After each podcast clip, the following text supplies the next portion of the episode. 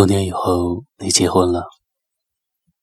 那天，你的新娘子很美，你给了她梦想中的婚礼，和她一直想要的那件婚纱。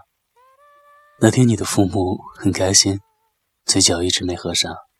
你拉着她的手，一桌一桌，一个人一个人的敬酒。她好像有点喝多了，依偎在你的怀里。让你帮他喝酒，你宠溺的摸了摸他的头，然后一愣，你的眼睛突然看向了坐在角落中的那个他，想起了多年前，他也总是撒娇依偎在你的怀里，不同的是，他却总是劝你少喝点酒，他的目光也看向你。四目相对，你紧忙移开目光，却还是用余光看到了他苦涩的笑。你的朋友们起哄让你搂着新娘子上台上讲话。到了台上，你的新娘子拿起话筒说：“她这一辈子最幸福的就是遇见你，因为你把所有对她许诺的东西。”都实现了。你紧握着新娘子的手，突然一松，看向坐在角落的那个他。以前他好像也说过这样的话。你也曾经许诺，这一辈子你的新娘只有他。你突然觉得愧疚，然后那个陪你从青涩走向成熟的他，突然站了起来。你慌了，下意识地挡住了你的新娘。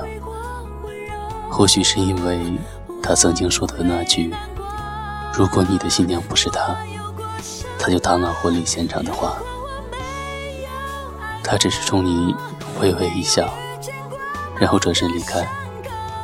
你松了口气，可心里又满满的都是失望。婚礼过后一个多月。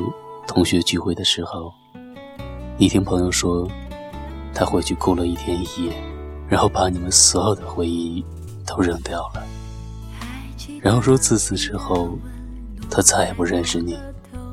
你心里一紧，好像丢了什么重要的东西。